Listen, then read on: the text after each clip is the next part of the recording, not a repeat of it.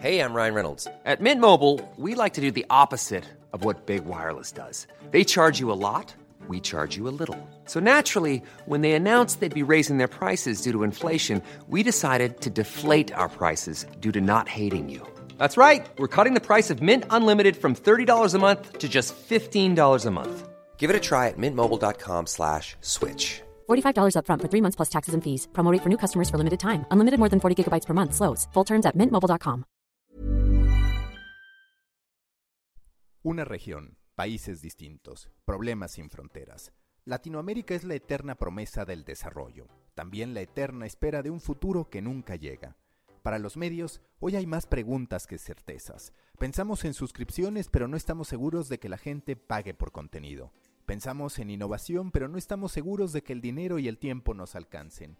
Pensamos en trabajar para los algoritmos, pero en el fondo no disfrutamos lo que hacemos. Pensamos que llegamos a millones, pero muchos de los que nos dan like ni siquiera recuerdan nuestra existencia.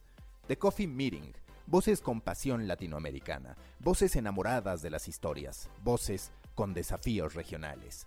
Yo soy Mauricio Cabrera y este es The Coffee Meeting con Jorge de los Santos desde Estados Unidos, Hernando Paniagua desde Colombia y conmigo desde México. The Coffee Meeting es un podcast de Story Baker por Mauricio Cabrera. Comenzamos. Nuevo episodio de The Coffee Meeting, en este caso con una persona muy relevante en la industria de los medios de comunicación, ahora latinoamericanos, antes mexicanos, porque recién acaba de nacer BuzzFeed Latinoamérica y Vivi Barud, que era Head of Content de BuzzFeed México, pues de manera automática pasa a ser Head of Content de BuzzFeed Latinoamérica. Vivi, muchas gracias por estar en esta reunión en The Coffee Meeting. Cuéntanos, ¿por qué la decisión de abrir, de transformar BuzzFeed México en BuzzFeed Latinoamérica? Hola Maca, hola a todos. Gracias por esa intro. Estoy eh, chapeada desde mi eh, silla portátil en mi sala. Este, pues muchas gracias por el espacio, gracias por la invitación. Nos encanta venir por acá a darnos la vuelta. Y pues bueno, sobre la decisión, la verdad es que la decisión la tomó la audiencia, ¿no? Eh, llevamos, BuzzFeed México abrió hace más de cinco años, cinco años y medio más o menos. Y desde que empezamos, pues obviamente creamos contenidos eh, muy enfocados en eh, la audiencia mexicana, pero pues como sabemos, culturalmente México tiene como mucha relevancia eh, en el resto de Latinoamérica, en España también y pues en algunas partes de Estados Unidos, ¿no? Entonces, conforme empezamos a crear cada vez más contenidos, eh, de repente también decidimos que hay ciertas cosas que no necesariamente tienen que tener un lenguaje tan mexicanizado y que tal vez funcionan mejor con un lenguaje más neutro, porque hay insights que aplican para todo, todo, todo Latinoamérica o para todo el, todo el mundo, ¿no? Entonces, eh, nuestros contenidos natural y orgánicamente empezaron a llegar a audiencias en el resto de, del continente y pues eh, este año fue como ya el, que nos, nos, impulsó por los porcentajes de, seguidores que tenemos en, en, las, en las, plataformas de, de, distintos lugares a pues tomar la decisión ya de manera oficial para pues ahora sí poder abarcar todo el terreno, ¿no? Vivi, suena supremamente ambicioso. ¿Cómo, ¿Cómo va a funcionar esto en términos operativos? Y me refiero a, a las redacciones. ¿Tendrá una redacción en el país, eh, por cada país, o, o, o cómo, o lo, o lo piensan seguir haciendo desde México? ¿Cómo será ese tema? Sí, seguirá siendo desde México. Eh, la, la, redacción funcionará a través de freelancers y a través de como lo hemos hecho eh, históricamente, ¿no? O sea, es como ir probando con distintas identidades, con distintas regiones, con distintas hiperregiones, eh, los insights que sabemos que funcionan como lenguaje, comida, controversia, eh, como cultural, como estas de repente rivalidades entre lugares, ¿no? son ese tipo de cosas. Entonces es, eh, ya lo hemos hecho, ¿no? Tenemos cientos de publicaciones enfocadas en, en, Latinoamérica, incluso el equipo antes de, en BuzzFeed México, cuando trabajábamos con BuzzFeed Español, eh, el equipo que estaba en Estados Unidos estaba conformado por personas de Latinoamérica. Entonces las bases ya existen, la audiencia ya existe y los contenidos simplemente se han seguido haciendo, ¿no? Lo que, se, lo que va a suceder ahora es que eh, se harán en mayor cantidad y se harán en mayor especialización. Y algo de lo que han preparado eh, previamente para poder hacer este lanzamiento ha tenido que ver con el estudio de la audiencia y me pregunto si, eh, si, si, han podido dedicarle eh, tiempo particular a entender qué debería consumir cada uno de esos países a los que quieren llegar o se van a basar en lo que hasta ahora sienten que les ha funcionado eh, desde BuzzFeed México? Pues mira, así es como lo hemos hecho un poco en BuzzFeed. Eh, eh, es le apostamos mucho a la experimentación, ¿no? A aventarnos a, a, probar. Nos gusta mucho aprender del error e iterar sobre el éxito. Entonces, esa es como nuestra estrategia un poquito, ¿no? Vamos buscando señales e insights que funcionan y nos vamos yendo por ahí. Y de los errores también vamos probando y ejercitándonos. Entonces, es una estrategia que nos ha, nos ha funcionado y, pues de, primera mano nos vamos, a, nos vamos a ir por ahí. Además de que tenemos varios estudios de mercado que, hemos eh, trabajado internamente con varios insights en ciertas identidades y en ciertas como, pues, como gustos generales o demás. Entonces sí es como una mezcla de, de pues, lo, que, lo que el equipo de insights nos puede dar y lo que nosotros sabemos a nivel de contenido. Vivi, y platícame aquí, Jorge de los Santos, ¿qué, qué, qué es lo que no les ha funcionado en Latinoamérica? O sea, ¿qué, qué aprendizajes tienen? Eh, pues la verdad es que una de las cosas que es de lo más importante, obviamente, tiene que ver como con la honestidad y la veracidad del contenido, ¿no?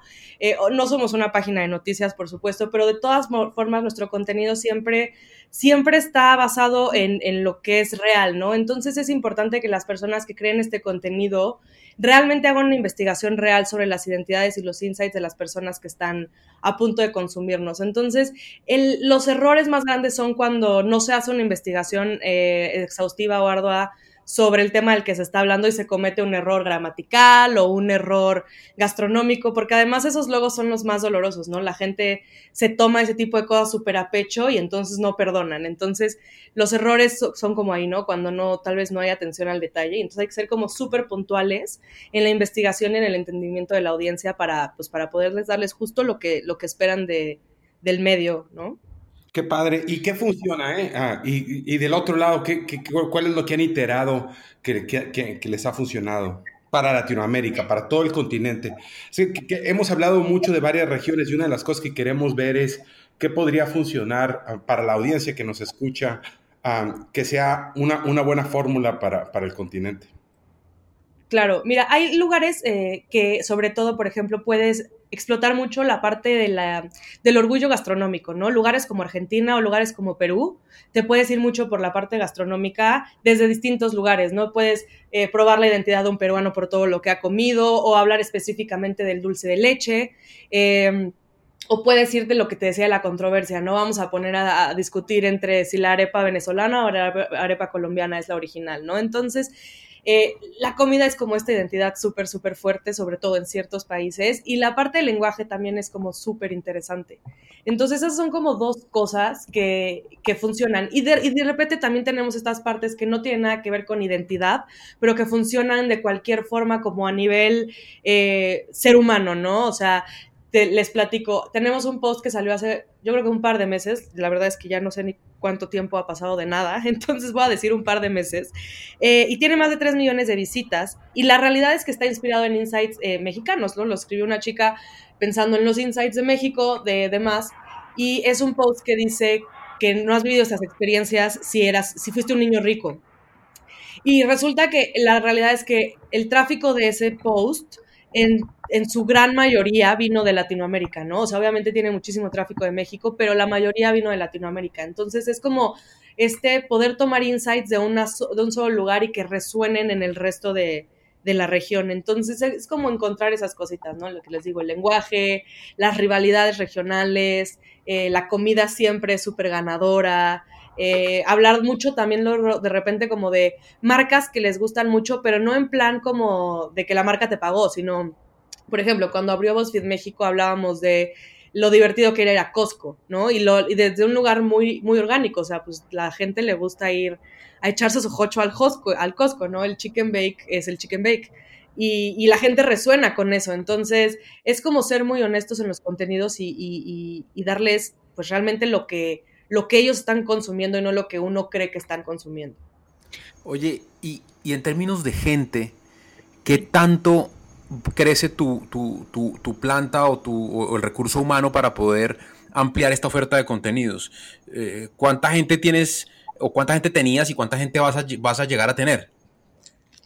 Eh, la verdad es que nos, nos ayudamos mucho de eh, tema de adaptaciones y de freelancers. Entonces, el número es variable eh, y nos enfocamos más como, como tenemos que luego utilizar recursos como en, en, momentos complicados, ¿no?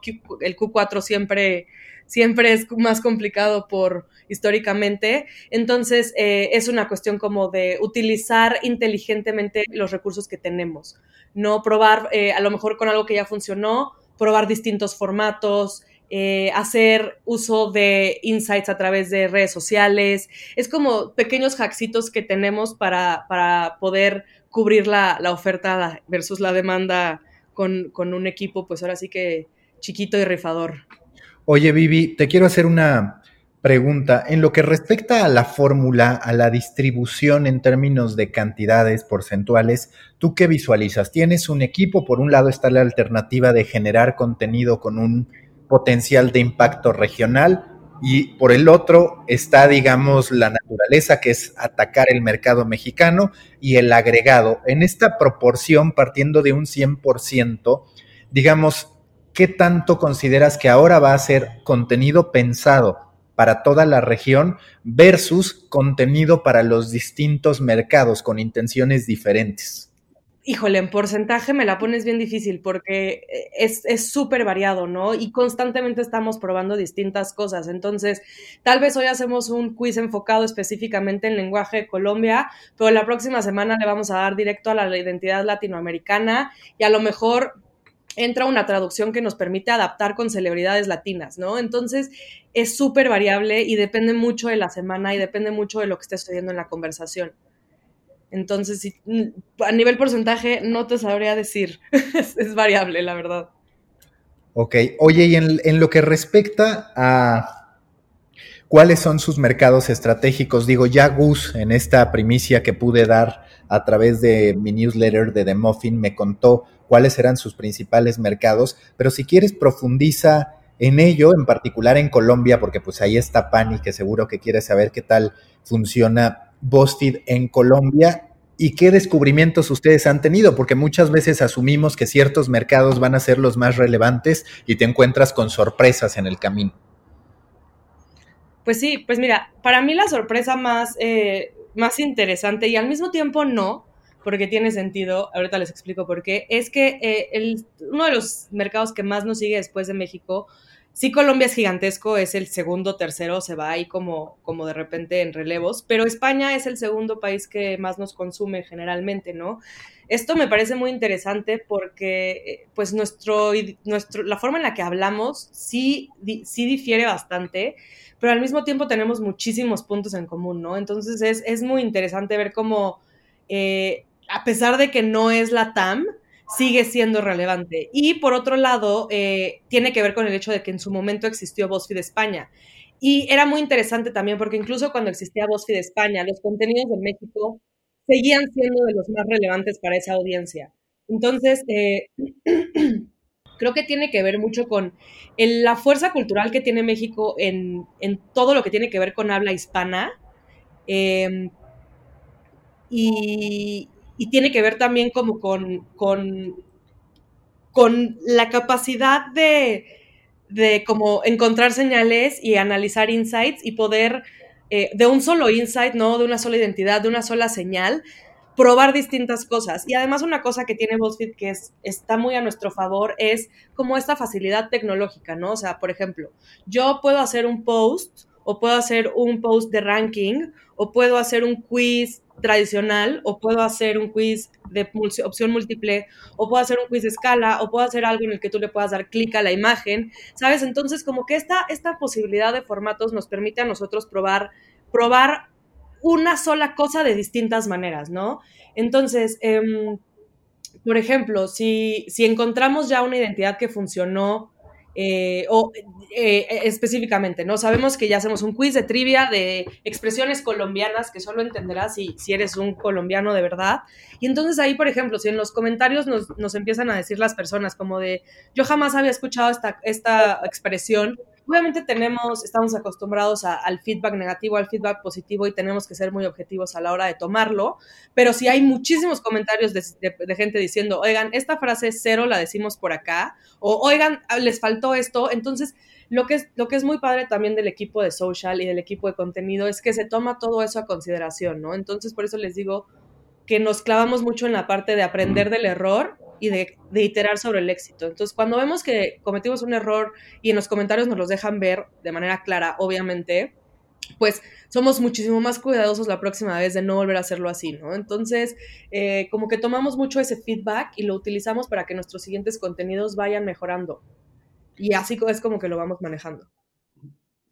Oye, Vivi, a mí me, interesa saber un poquito, ah, yo sé que quieren ahora, ah, y bueno, ya con esta expansión en Latinoamérica, crear contenidos que, le lleguen a todos o a la mayoría. y, una, una ventaja de estar en un país es que tú puedes monetizar de ciertas maneras, ¿no? Porque, porque tienes un, un sistema ah, legal, tienes ciertos partners. ¿Cómo, cómo, van a, ¿Cómo van a evolucionar ahora toda esta parte de monetización y de estrategia de, de, de conseguir socios o, de vender productos de contenido promocionado? O cómo va a evolucionar BuzzFeed ahora en términos de monetización para Latinoamérica? Lo que es interesante sobre eso es que ya lo hemos hecho, o sea, ya hemos, hasta este año creo que hicimos como cinco deals con em, marcas en Centro y Sudamérica. Entonces es algo que ya naturalmente llevamos haciendo un rato, entonces solamente es eh, oficializarlo, ¿no? Hemos trabajado, trabajado con Molinos Modernos, hemos trabajado con... Em, Ron Flor de Caña y todos estos como con comunicación directa en Centro y Sudamérica, ¿no? Entonces, ya lo estamos haciendo, ya funciona, el equipo de ventas eh, ya se mueve por allá, entonces ya es algo que sucede de cualquier manera. Es solo cosa, cuestión de potencializarlo y, expandirlo. Y el equipo de ventas, Vivi, también eh, será el mismo desde México, no tendrá un equipo de ventas en Latinoamérica o en alguno de esos países, ¿o sí? No por ahorita, no, no, no. Todos lo, estamos haciendo desde acá. Que como les digo, es una cosa que, que desde hace ya tiempo ha, sucedido orgánicamente con nosotros, ¿no? El crecimiento en audiencias latinoamericanas, eh, el, contacto con clientes en Centroamérica, en Sudamérica. Entonces, para nosotros era más bien como eh, oficializarlo para también darle una sensación de pertenencia a, a todo mundo, ¿no? Porque luego, pues, les BuzzFeed México, pero estás en Perú y dices como, pues sí, pero no. Y entonces es como una idea también como para, pues, unificar, unificar, eh, pues, los contenidos para que todo el mundo se pueda sentir de que son de ahí. Oye, Vivi, pero, perdón, nos metemos en la parte controversial ahora, ¿cómo, cómo la ven? Eh, Vivi, yo, yo, yo quisiera, ah, yo creo que por donde va Pani es que parece ser, y yo soy mexicano, que es imperialismo mexicano en Latinoamérica, ¿no? Con vendedores mexicanos, con contenido mexicano, con escritores mexicanos para contenido allá. Y yo sé que sí lo hace Televisa, no lo ha hecho por mucho tiempo. Pero, pero. pero, Televisa, pero perdona, sí, y, Televisa cerró en Colombia. Sí, sí. E, exactamente. Entonces, entonces, ¿de qué forma, o sea, o, no lo han pensado todavía? Y yo creo que, que, aquí la discusión es de qué forma podríamos integrar, o ustedes podrían integrar como BuzzFeed, a, vendedores locales o, gente que te produzca el contenido local para que no se vea más así un, contenido mexicano. ¿Me explico? O, un grupo mexicano, vendedores mexicanos, ¿no? Entonces, yo creo que por ahí van ah, muy sutilmente las preguntas de Pani, ¿no? Y por eso ah, ah, lo quisiera poner aquí en la mesa. Claro, mira, la parte comercial te lo tendría que contestar la parte de la gente de comercial, ¿no? Eh, eh, hay un equipo de partnerships que se encarga específicamente este, de este tema. ellos te podrían ayudar más con esa información. Y en cuanto a la parte de contenido, pues nuestro trabajo con freelancers incluye personas de, otros lugares que no solo son México, ¿no?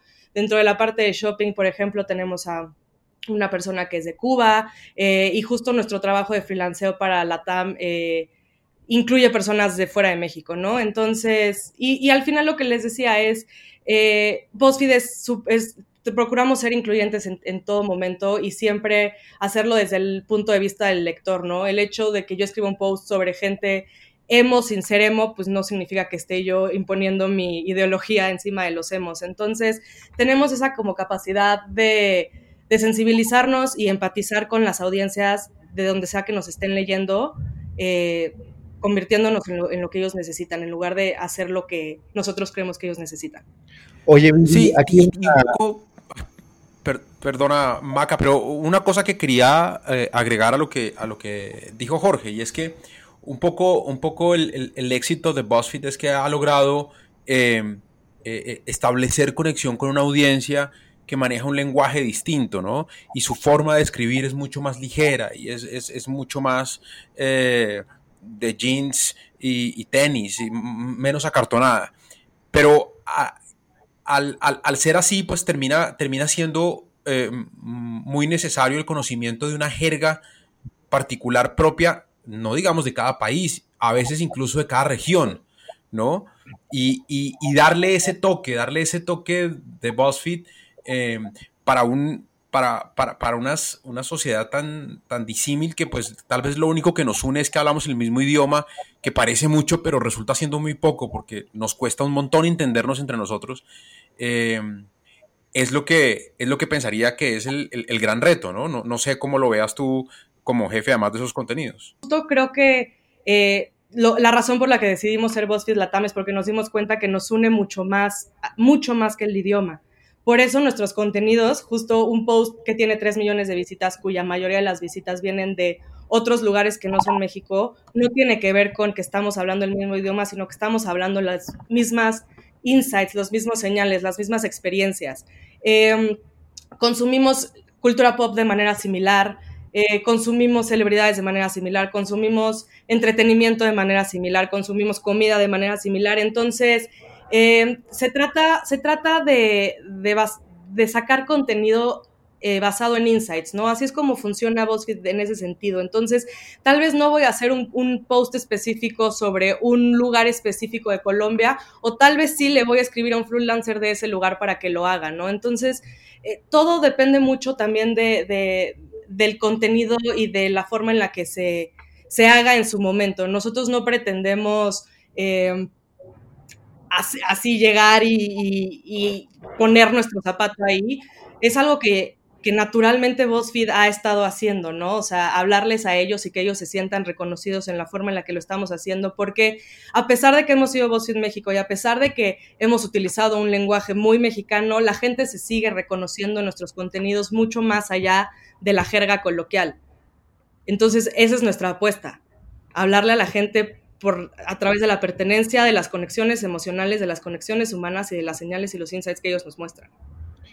Oye, Vivi, la verdad es que para mí, a ver, primero no te vayas a sentir atacada por Pani, porque creo que está viviendo lo que yo muchas veces cuando veo que, por ejemplo, Infobae ha crecido muchísimo, es cierto que ya empleando periodistas mexicanos y demás, pero a mí me da gusto que aunque se trate de una marca global como BuzzFeed, estemos hablando de BuzzFeed México trasladándose a Latinoamérica, porque tristemente la industria de los medios en México ha vivido la historia contraria. Hoy vemos hasta un sitio peruano convertido en el tercer lugar de deportes, a Infobae dominando, el país también creciendo, que me parece que también erosiona mucho esta idea de que solamente vamos a consumir medios hechos por periodistas de la, de la, localidad, al menos el 100% de esos medios. Pero más allá de eso, yo te quiero preguntar, ¿cuáles han sido en distintas juntas en las que tú has participado los insights que llevaron a decir, BuzzFeed en Latinoamérica debe crecer en momentos en los que la verdad el propio BuzzFeed ha sido muy estratégico y de pronto se ha desprendido de, por ejemplo, BuzzFeed Alemania. Recordemos que hace por ahí un par de años también cerró la operación de BuzzFeed News en México e incluso BuzzFeed España, que tenía también a Lola esta vertical feminista, por llamarlo de alguna manera. Sin embargo, en todo este momento de reacomodo, estrategia y demás, dicen, BuzzFeed en Latinoamérica debe crecer a diferencia de muchas otras regiones. ¿Cuál fue la diferencia? ¿Cuáles fueron los insights para decir esta es una buena decisión? Eh, es que justo no es tanto una apuesta, sino justo a nivel marca ya se estaba haciendo, entonces para los sellers también es más fácil. Y a nivel contenido, todos nuestros contenidos y nuestra audiencia por porcentajes es en su mayoría latinoamericana. Tenemos muchísimos eh, seguidores mexicanos en nuestras distintas plataformas, en nuestras distintas verticales, pero en su mayoría son latinoamericanos.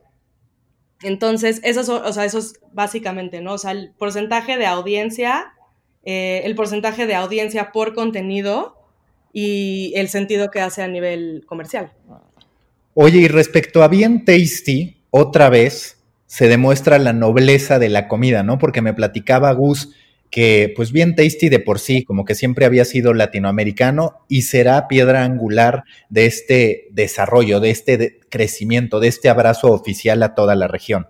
Sí, claro, o sea, la, la bondad de bien tasty justo está en su, en su capacidad de como este insight como de que todos podemos cocinar, ¿no?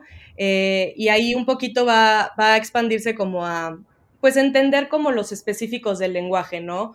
Si, si la mayoría de la gente se reconoce más a través de la palta, si hay ingredientes que de plano no se pueden em, encontrar en muchos lugares, ¿no? Como que ser, también eh, te digo, afortunadamente la audiencia de bien en su mayoría también es latina, eh, entonces es, cuestión como de, seguir entendiendo qué es lo que les gusta y para nosotros pues estar probando como formatos de innovación sin perder el foco de qué es lo que necesitan, ¿no? Porque es importante que haya un básico de servicio, ¿no? Que les sea útil y lo puedan transformar, porque tenemos un porcentaje súper alto, me parece que más del 70% la última vez que me pasaron, de personas que realmente replican las recetas y porque son recetas sencillas y son recetas fáciles de hacer con ingredientes accesibles, ¿no? Entonces, pues es cosa de seguir haciendo eso y tener como cada vez más en cuenta justo la parte de el lenguaje y la accesibilidad a, los productos y a la materia prima.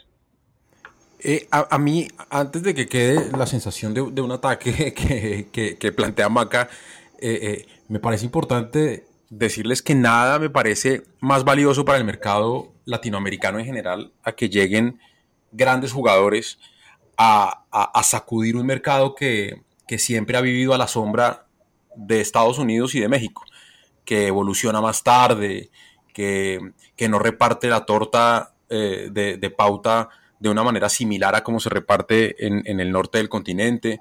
Eh, a, mí me parece fundamental la llegada de una marca como BuzzFeed a sacudir el mercado y a, sacudir a los tomadores de decisión a la hora de comprar.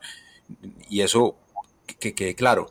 Eh, pero, pero mi, mi pregunta va sobre todo a, querer entender cómo veía BuzzFeed la audiencia latinoamericana, pues dado que a mí me resulta supremamente compleja y estoy un poquito más cerca y me resulta supremamente compleja eh, eh, en, el medio en el, que, en el que estoy, en algunos momentos hemos hecho eh, ni siquiera intentos, sino planes de, de contemplar una posible expansión a un país vecino. Y y cuando nos enfrentamos a las dificultades que puedan generarse, por no hablar de los costos, sino las dificultades que puedan generarse frente al tono, eh, eh, el, obstáculo se ve, pues no insuperable, pero sí muy grande como para tomarlo en este momento. Tal vez la diferencia sea al tono editorial de los contenidos de BuzzFeed. Y es que, pues, al, no meterte, eh, digamos, en temas políticos y estrictamente noticiosos, pues tal vez haya, haya más espacio Em, para la universalización de los temas.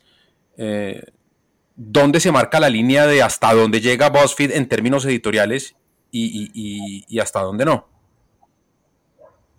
Creo que justo tiene que ver con eso, ¿no? Como que como nosotros no tenemos como esta, em, no quiero decir agenda, porque no es una agenda, pero como esta, estos contenidos como justo informativos, noticiosos en ese sentido, y nuestros contenidos son eh, ahora sí que entretenidos en su, en su esencia, nos permite llegarle a la gente sin, sin necesidad de que se sientan, o sea, sin necesidad de hablarles específicamente a ellos.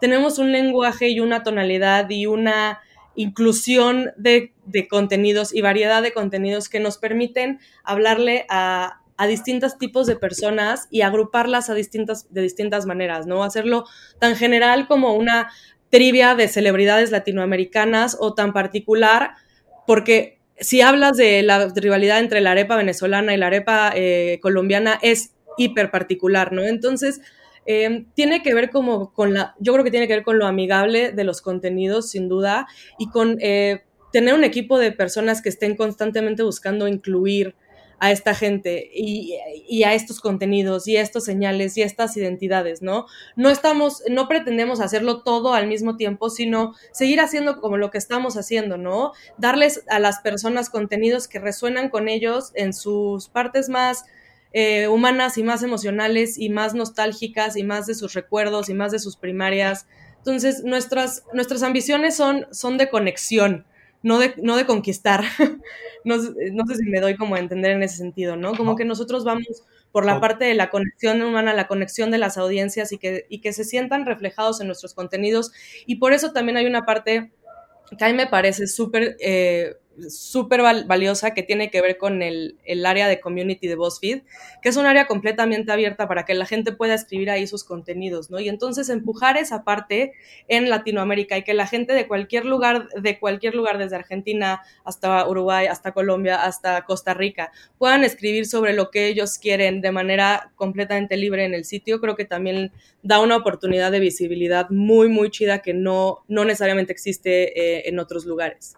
Yo de, acuerdo contigo, De hecho, una de las cosas que le, aprecio a tu CEO es, esa forma que, que, e, en la que le dio e, esta, esta, misión a BuzzFeed de, ser, de ser positivo.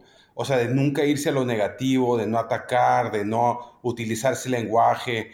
Porque me acuerdo, no sé si lo leí o estaba viendo, que decía, eso no tiene, para qué, no tiene caso meterte en la, en la parte negativa y, esa, y esa parte positiva que siempre tiene BuzzFeed, uh, que te hace que, que te, que, que, te hace que compartas cosas que te gustan, que te hacen sonreír, que te divierten, que, te llaman la atención. Yo creo que es algo que, se posicionaron muy bien y, y, no creo que haya nadie más en el mundo que les, que, les llegue en ese mercado, en, en, esa parte de positivismo y de que te guste compartir algo porque te, porque te gusta, ¿no? Porque es positivo, no como todo lo de todo lo negativo que hemos platicado aquí en este podcast uh, constantemente.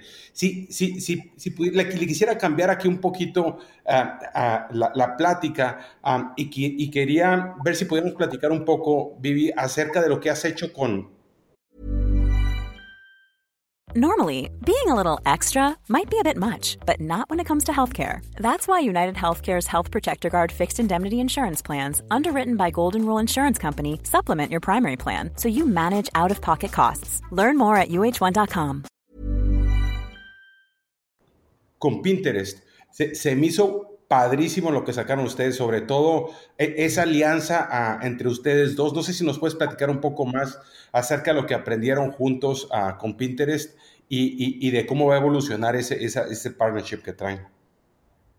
Eh, sí, mira, la parte de Pinterest es, es algo que está, eh, es súper noble, esa, esa plataforma con nosotros, porque nuestros contenidos como que funcionan ahí de manera muy natural y es muy interesante porque uno pensaría que solamente funcionan como las cosas de estilo o de estilo de vida o como estéticamente como agradables, más, pero la realidad es que los temas como más este, raros como memes o quizzes eh, resuenan muy, muy, muy bien con la audiencia de, de, Pinterest y por supuesto pues todos los contenidos de Bien Tasty, ¿no?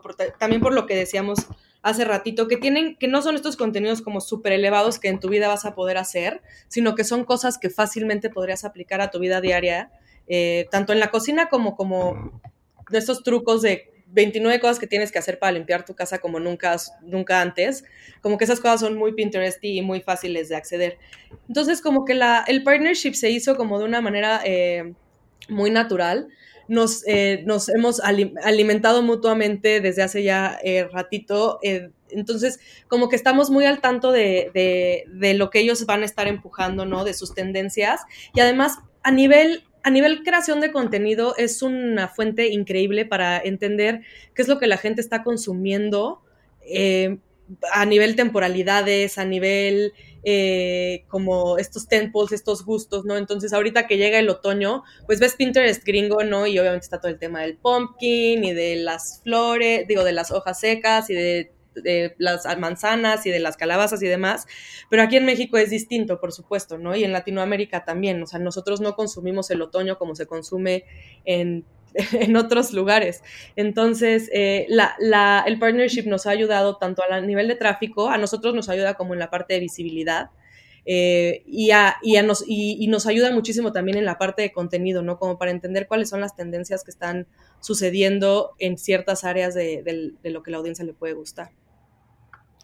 Oye, Vivi, a ese respecto, ¿Has ya detectado alguna diferencia entre las semanas, digamos, hard del confinamiento y ahora que se está liberando? Porque mucho me platicaba Gus en el caso de la estrategia de BuzzFeed en Pinterest, pues como de repente la jardinería cobró gran importancia, incluso jardinería en departamentos y demás, como el tema de cómo puedes arreglar tu oficina y demás. Conforme se va liberando el confinamiento, ¿has notado algún cambio de tendencia respecto a lo que la gente está consumiendo en lo particular en Pinterest, que digamos es muy tomar inspiración para ver qué es lo que quiero hacer acorde a las actividades y necesidades que tengo?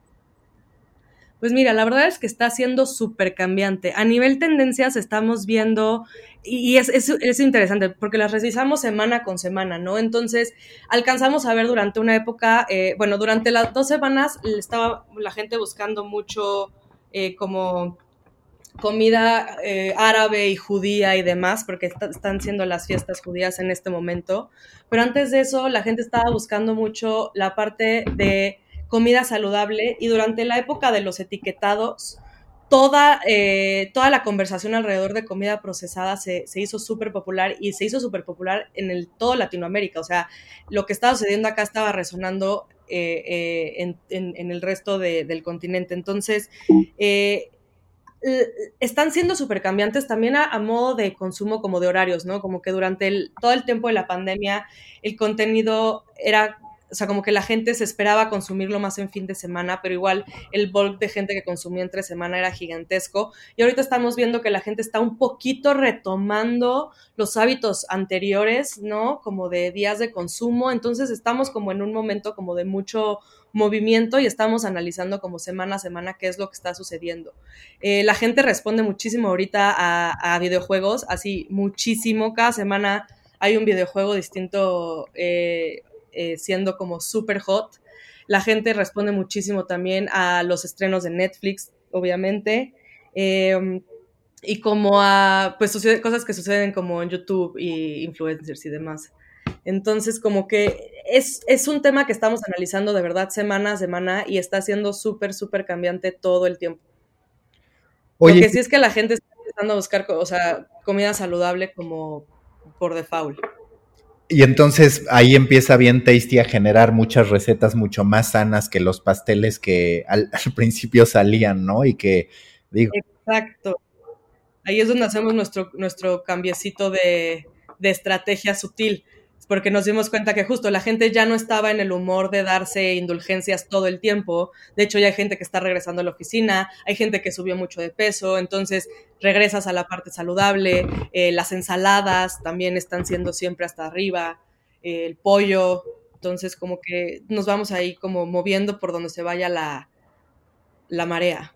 Oye, Vivi, hace rato hablaba Jorge de este, digamos, propósito de tener un modelo editorial positivo. Y yo me acuerdo del primer podcast que grabamos para The Coffee, cómo me hablabas de este contenido entretenido, pero que tenía una causa, donde, por ejemplo, en el tema del machismo, que es una cuestión muy arraigada en México y también en algunos mercados latinoamericanos, pues de pronto no sabían, los hombres no sabíamos que éramos machistas y a través de un quiz, pues hasta cierto punto divertido, podías, digamos, adquirir conciencia de ese tema. ¿Te parece que esa es también una de las grandes condiciones, de las grandes características del modelo editorial de BuzzFeed para viajar de manera regional sin mayor problema? Creo que tiene que ver con la base de eh, lo que Jonah llama truth and joy y lo que acá llamamos como entretenimiento eh, y verdad, ¿no? O sea, lo que hacemos nosotros es darte, hablar de cualquier tipo de contenido, pero hacerlo de una manera entretenida. Y eso no significa divertida, no significa tonta, no significa cagada, significa entretenida, que te entretiene. Entonces, por eso lo que les decía de que la, la, pues como la multiplicidad de formatos que tenemos nos permite también mucho jugar con ese entretenimiento, ¿no? Porque a lo mejor te voy a hablar de machismo, pero te voy a dar, te voy a hablar de machismo con escala, donde tú vas a calificar el nivel de machismo en una imagen, ¿no? Entonces eso eh, te da una perspectiva, es una nueva conexión neuronal, no sabías que se podía entender así. Entonces, como que esas partes son padres, ¿no? Un quiz que te haga, te haga cuestionarte si sabías en qué países de Latinoamérica el matrimonio eh, igualitario es legal, ¿no? Entonces es como, ah, un quiz, ah, pero un quiz que me está haciendo, wow, no sabía que en este lugar era ilegal, ¿no? Entonces, como ese, esas cosas que dices, como, hay un quiz, ah, pero es un quiz que me está confrontando con una realidad que no necesariamente es tan divertida, ok. Entonces sí creo que por ahí hay una como parte muy importante de la forma en la que BuzzFeed eh, manda eh, ciertos contenidos con ciertos mensajes. en, lo que respecta a la generación de, shopping content, que yo, por ejemplo, me gusta llamarle media commerce, porque lo que veo es que así como está el social commerce, que significa finalizar, digamos, el proceso de compra en redes sociales, cada vez más vemos a medios de comunicación trabajando en desarrollar estrategias, uno, para ingresar dinero a través de afiliación a empresas como Amazon, como el propio Microsoft y demás, y por el otro lado, incluso BuzzFeed, que digamos está abanderando esta idea de reposicionar a los medios de comunicación o alterar, digamos, el modelo de atribución tradicional para que se reconozca que un contenido puede inspirar y detonar una compra, más allá de si se iban en aquel momento a otra plataforma, ya incluso está con su propio marketplace y demás. Entiendo que en México pues hay ejercicios no tan avanzados como en Estados Unidos, pero digamos, ¿cuáles han sido los aprendizajes a ese respecto, respecto al contenido que genera una venta? Eh, pues mira, nuestros aprendizajes han sido muy chistosos y muy interesantes porque nos hemos, y obviamente han sido muy cambiantes desde la pandemia, ¿no? Porque durante los primeros meses que tuvimos nuestro programa, o sea, llevamos un año con el programa de afiliados en México. Durante los primeros meses era muy interesante ver el tipo de cosas que la gente estaba consumiendo y el tipo de contenidos que la gente estaba, a los que le estaba dando clic, ¿no? Entonces, eh, cosas como muy, em, hay un aparatito que conectas al garrafón de agua y le picas un botón y sale agua. Creo que vendimos más de 100 piezas de ese tipo de cosas. ¿No? Entonces, eh, era muy interesante también la parte de gaming, los audífonos, eh, cómo la gente se iba hacia la parte de tecnología o hacia la parte de belleza, eh, todo el tiempo, tipo de skincare y demás. Y de repente llegó la pandemia y entonces la gente cambió por completo sus hábitos de consumo y entonces ahorita lo más vendido es, bueno, fue en su momento té de jengibre, ¿no? Harina, papel de baño, eh, los geles antibacteriales y los sprays desinfectantes siguen siendo lo número uno. La gente está haciendo más el súper ahora en internet, más que comprar, eh, no sé, el masajeador de pies. Entonces, eh, es, es, muy interesante y luego ver también cómo la gente funciona con los marquis, ¿no? O sea, cómo la gente se espera a comprar tal vez para el buen fin o para hot sale o para Cyber Monday eh, y qué son el tipo de cosas que compra ahora. Entonces, la pandemia nos, nos está trayendo muchos cambios y muchos aprendizajes de cómo la gente cambia sus hábitos de consumo cuando, cuando, está, cuando está en una situación este, pues, de encierro y, tal vez, eh, bueno, de una recesión económica y demás. Entonces, eh, los aprendizajes han sido cambiantes. porque de una tendencia que traíamos, pues obviamente en marzo cambió y ahorita otra vez está cambiando porque la gente está regresando, saliendo, eh, confrontándose con otra realidad, ¿no? Entonces, pues es como muy, estar al pendiente por ahí de cómo, de cómo está la gente cambiando sus hábitos de consumo. Vivi, y para la gente que genera los contenidos que, provocan unas compras eh, particulares, ¿hay, ¿hay un equipo aparte o, hace parte del, flujo del equipo que tú ya tienes y mezclan esas funciones? No, es un equipo específico de afiliados. Es, eh, aquí varía por país. Aquí en México eh, solamente son dos personas que trabajan como freelancers para nosotros y nos entregan eh, los contenidos al mes y están, trabajamos como una estrategia en conjunto de, de contenido basada mucho en insights, ¿no? O sea, como tanto lo más visto, o sea, como las páginas más vistas, como los productos más vendidos, como el post que más revenue generó. Eh, eh, y cómo empezar a encontrar señales de ahí, ¿no? Justo qué es lo que más se vende en enero, en febrero, en marzo, ahorita en pandemia. Eh, si es test, entonces darles algo solo de, de test y pandemia, ¿no? Como que ir buscando por ahí cuáles son las, cosas que más les están llamando la atención a las personas. Pero sí, aquí en México tenemos eh, un equipo especializado para eso. En el resto de, los países también. Y lo que decía Maca hace rato de, en Estados Unidos tienen un, un programa gigantesco, o sea, sí tienen unas cosas muy espectaculares, aplicaciones con Walmart así súper elevadas, tienen deals con muchísimos retailers, ¿no? Muchísima, muchísimos retailers trabajan con ellos, entonces un poquito el goal es lograr eso por acá, poco a poco también, ir acostumbrando a la gente a que compre online sin miedo.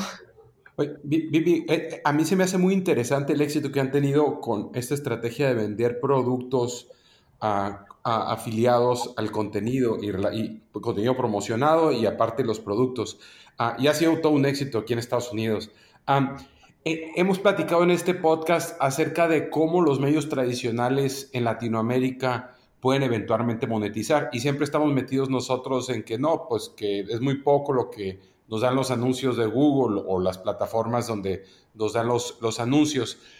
y, hemos tenido varios, varios invitados que siempre están pensando, bueno, mi periódico pues uh, quiere empezarse a meter en la parte de, contenidos promocionados o queremos vender productos. a mí me gustaría conocer un poquito más cómo funciona, por ejemplo, dame un one-on-one de cómo funciona un producto promocionado. O sea, ¿lo venden ustedes? ¿Ustedes lo entregan o es Amazon el que lo hace? Platícanos un poquito. Mira, específicamente con Amazon, cómo funciona es que nosotros tenemos una meta al mes y generamos contenidos para llegar a esa meta. Esa meta es de revenue, ¿no? Entonces, eh, es comisión de venta en, todos los posts hasta arriba puedes ver, ¿no? Te dice, este post nos vamos a llevar una comisión por cada venta, no sé qué. Este, y entonces, em, nosotros, bueno, el equipo, digamos que elegimos un tema, ¿no? Vamos a hablar de cosas que necesitas para, si, solo si cocinas solo en tu casa. Entonces, lo que hace el equipo es a partir de ese, de ese tema, uno de los escritores se mete a buscar los productos que tengan las mejores reseñas, que tengan las mejores estrellas, que tengan buenas calificaciones, eh, que tengan precios, eh, obviamente, bueno, varía, ¿no? Porque sí, metemos como de todo tipo de precios, aunque tenemos ubicado cuál es el ticket de nuestra, de nuestra audiencia. y entonces, a partir de su curación, creo que ahí está el valor, el valor de, de, lo que hace BuzzFeed a nivel affiliate, es la curación de lo que hace la gente, ¿no? O sea, si tú te metes a ver un post, que, un post que te va a decir las mejores mascarillas, pues sabes que una persona se puso a elegir específicamente mascarilla por mascarilla para que fuera mejor para ti, exacto. Entonces, esa es como la premisa de nuestros posts de afiliados, que van a tener productos que están curados por nuestros escritores, entonces no van a ser basura, van a tener buenas calificaciones, van a, ser, van a cumplir la promesa que te da el título. Entonces es como un servicio bien integral, ¿no? A mí de repente sacan cada post que le digo, híjole, es que no lo quiero checar porque me voy a llevar todo. Y si, bueno, pues bueno, si me lo voy a llevar mínimo, nos damos dinero a nosotros mismos de todas formas, ¿no? Pero es, ese es como el valor de, el programa de afiliados. Oye, y, y, en el caso, perdona, te interrumpo ahí, Jorge, y en el caso de México, para no, no, no, mezclarlo con Estados Unidos, porque acá siempre pues hemos sentido que son distintos los mercados, ¿Cuánto, cuánto del, porcentaje total de ingresos representa esa estrategia, la, de los afiliados? En México es muy pequeña, aún, aún, eh, aún no es como parte de nuestros revenues principales, pero eh, las metas no son chicas, entonces nuestro plan es, es para, para que ya sea como un, un revenue stream eh, constante. La idea ahora sí que para, para, para un año, ¿no? Para ahorita, para septiembre, ya nos hubiera encantado tener como mucha más claridad en cuanto a los hábitos de consumo de la gente, pero la pandemia sí lo vino a revolucionar por completo todo, entonces estamos, estamos aprendiendo casi, casi mes con mes cómo va cambiando la gente para poder ir sacando insights de ahí. Digo, utilizando los que ya, ya teníamos antes y, y aprendiendo cada vez más de, de cada uno de las publicaciones, ¿no? Pero sí, eh, en México todavía no es tan grande. No te sabría decir específicamente a nivel porcentajes, te lo podría investigar. Eh, pero sí, la idea es que, es que vaya creciendo cada vez más. ¿Cuál, cuál es entonces el, más grande, la, más grande fuente de ingresos? ¿Es, ¿Es, la publicidad tradicional o hay branded? Sí, la, la publicidad branded. es el native advertising, ajá, los, los partnerships y así. Tenemos la parte de programmatic y la parte de, este, pues justo de affiliate.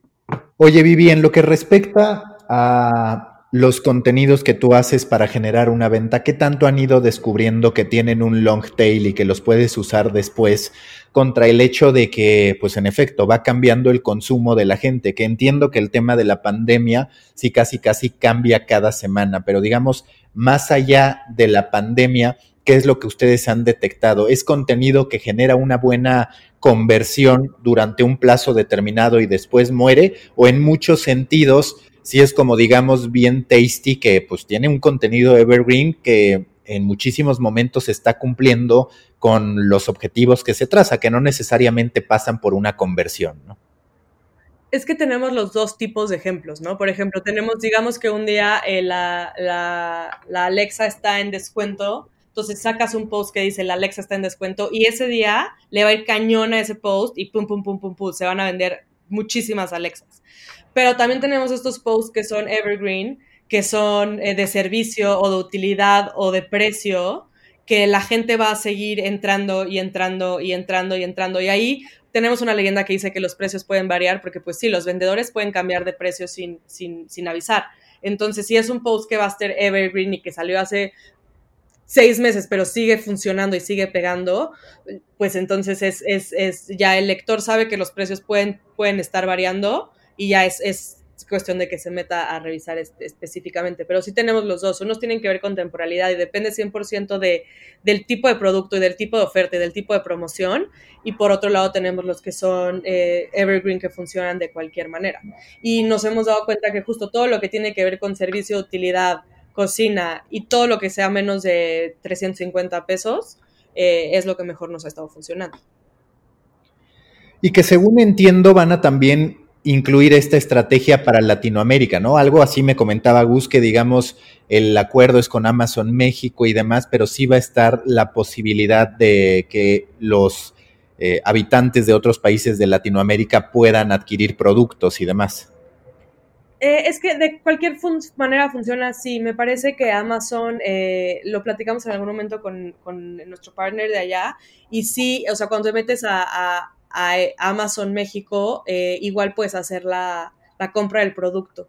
Entonces es, como, como de, depende mucho de si el producto llega a los lugares y así, pero es, es algo que ya sucede. Es, poco, pero, pero sí, la, verdad es que la, estrategia de afiliados está más enfocada en, México, justo porque es Amazon México y porque no hay tanto Amazon en, en el resto de Latinoamérica pero como a modo de landing page funciona para muchos países de, Centro y Sudamérica. Pero es, es, es, no es ahorita para nada la, prioridad por allá. Alguien, ah, Vivi, una pregunta. Ah, ah, eh, ahorita estaba hablando Maca acerca del tiempo, ¿no? De, la vida de, los artículos que publican. Y, uno de los temas, pues son, son temas, por ejemplo, ah, muy cortos, ¿no? Que tienen una vida muy corta y dices que hay otros largas. Ah, ¿Ustedes tratan de, que los artículos tengan cierta vida ah, o, es más que tengan... Y, y, cuándo miden el éxito de, los artículos? ¿Es, ¿Es, diario? ¿Es por horas? ¿Es, semanales? ¿Al mes? O sea, ¿cuáles son las métricas que usas y, cuál es la, vida estimada que tienes más o menos en los artículos que arman? Pues mira, también depende mucho del tipo de artículo. Eh, eh, tenemos los que son justo evergreen, ¿no? Que son, funcionan y funcionan y funcionan y funcionan una y una y una y otra vez, eh, que son la mayoría de nuestros contenidos.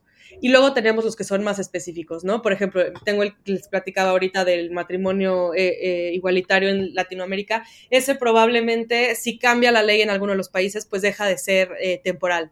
¿no? Entonces tenemos como esas dos versiones. Pero eh, a nivel como de tracking de tráfico, lo manejamos diario, eso nos da chance de ver como qué tan bien, o sea, qué tanto potencial tiene esa publicación de llegar más lejos. También semanalmente revisamos cuáles son eh, las mejores publicaciones y luego a nivel mensual. Y por otro lado tenemos una estrategia de repromoción donde siempre estamos eh, volviendo a mover contenidos que sabemos que, que les encanta a la audiencia que nos, que nos lee. Entonces, eh, es, como seguir dándole vida eh, y no dejar morir los contenidos. Y me imagino, Vivi, que la gran mayoría de, tráfico viene por Facebook.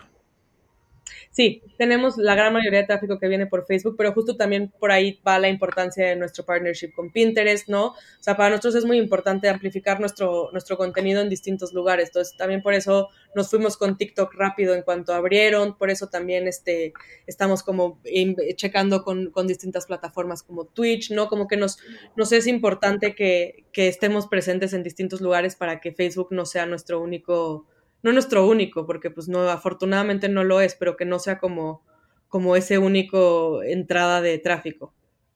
Uno, uno ve mucho contenido eh, de BuzzFeed distinto y, y, claro, acabas tú de decir que mucho de ese contenido es un contenido evergreen que por supuesto puede estar siendo reciclado, digamos, en el buen sentido de la palabra, pero supongo yo que, que, que BuzzFeed no deja de ser una máquina de hacer contenidos. ¿Cuántos contenidos se generan en un día?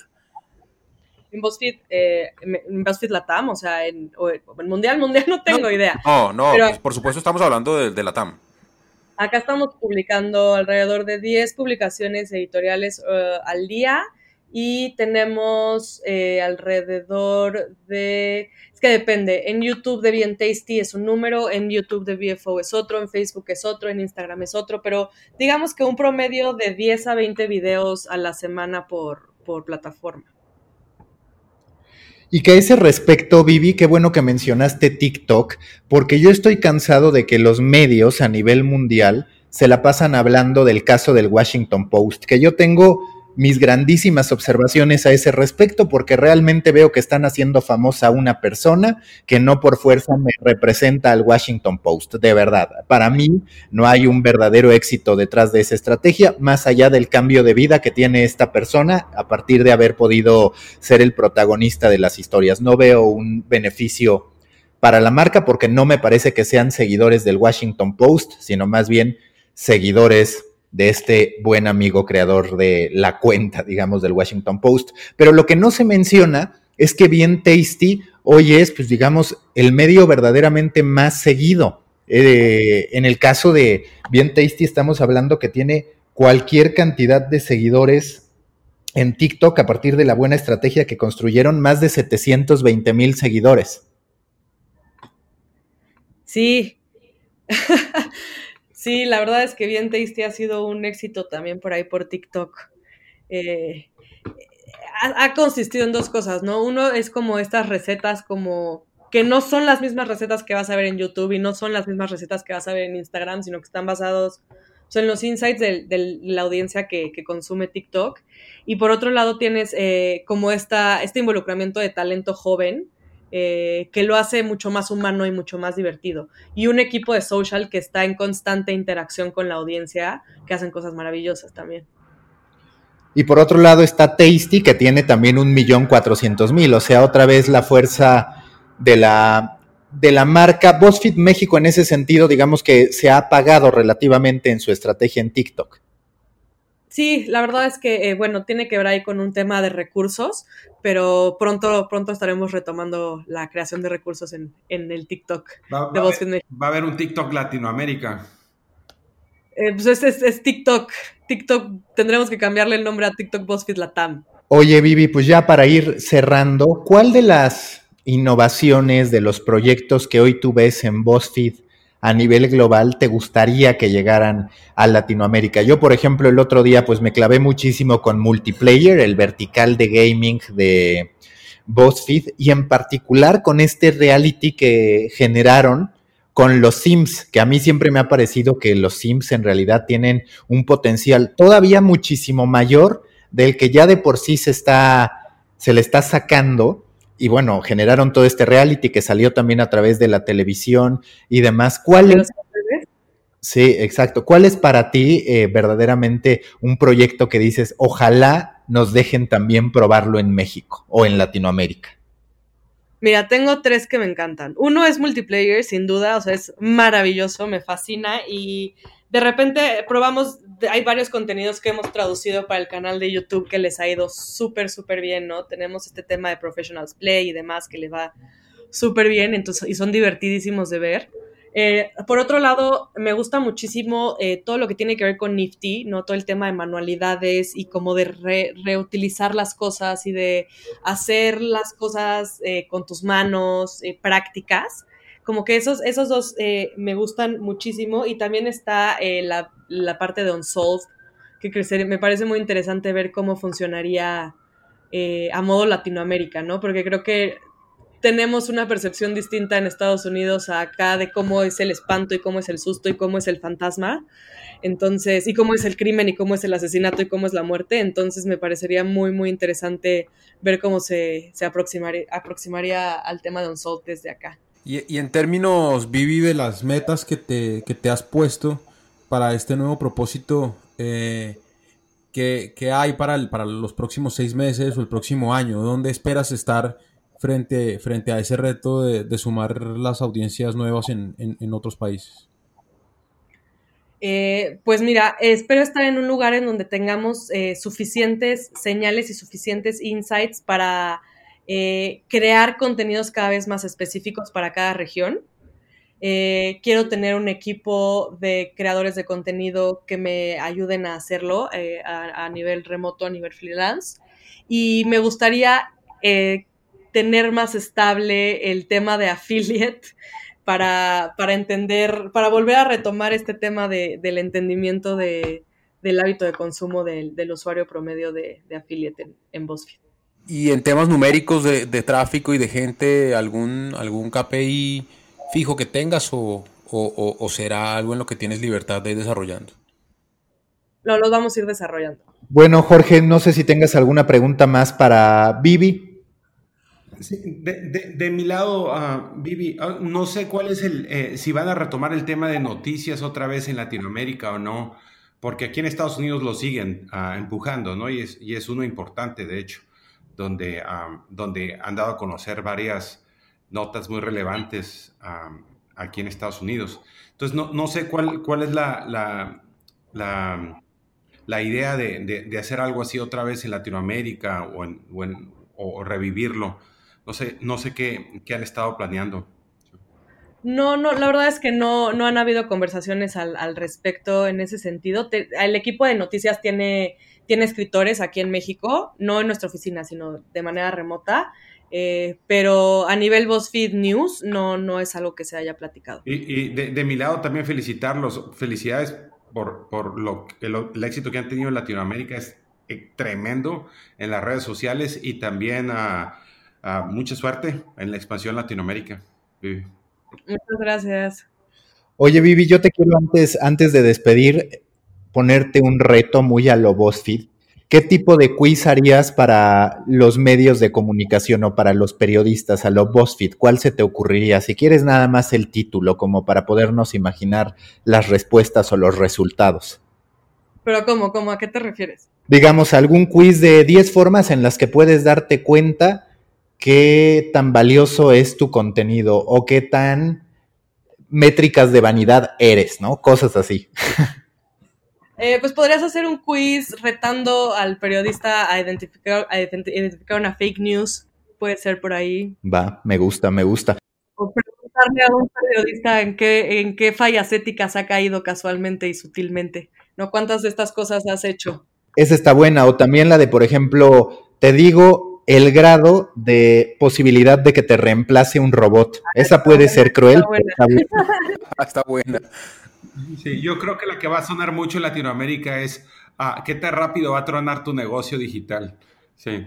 Ah, y le pones, diferente, le, pones ahí diferentes cosas dependiendo de cómo tienen sus fuentes de ingreso. Pero recordemos que BuzzFeed es positivo. Mejor reírnos con que nos. Ah, sí, es cierto, es cierto. Tiene razón, tiene razón. Vivi, muchísimas gracias y la mejor de las suertes con BuzzFeed Latinoamérica. Seguro podremos ir contando la historia de este desarrollo y que aunque sea global, insisto, pues por fin algo mexicano se termine apoderando de la región, que ya los argentinos, españoles y demás están dominando el mercado mexicano y México no responde, a mi manera esta es una victoria también. Muchas gracias. Pues muchísimas gracias por el tiempo y el espacio, chicos. Listo. Hasta aquí de Coffee Meeting. Recuerden que nos escuchamos en la próxima reunión y también que esperamos que compartan a través de Instagram Stories y de las distintas redes que han estado reproduciendo este podcast. Nos escuchamos en la próxima reunión. Hasta el próximo The Coffee Meeting. Aquí termina The Coffee Meeting Voces latinoamericanas de una industria en vías de desarrollo. Escucha la próxima semana un nuevo episodio en el que a miles de kilómetros de distancia pero unidos por desafíos regionales, compartiremos contigo el amor por las historias, el compromiso por hacer un próspero negocio y el optimismo de una región que siempre promete estar a las puertas de un brillante futuro. The Coffee Meeting es presentado por Story Baker, con la conducción de Jorge de los Santos desde Estados Unidos, Hernando Paniagua desde Colombia y conmigo, Mauricio Cabrera, desde México. Hasta la próxima reunión.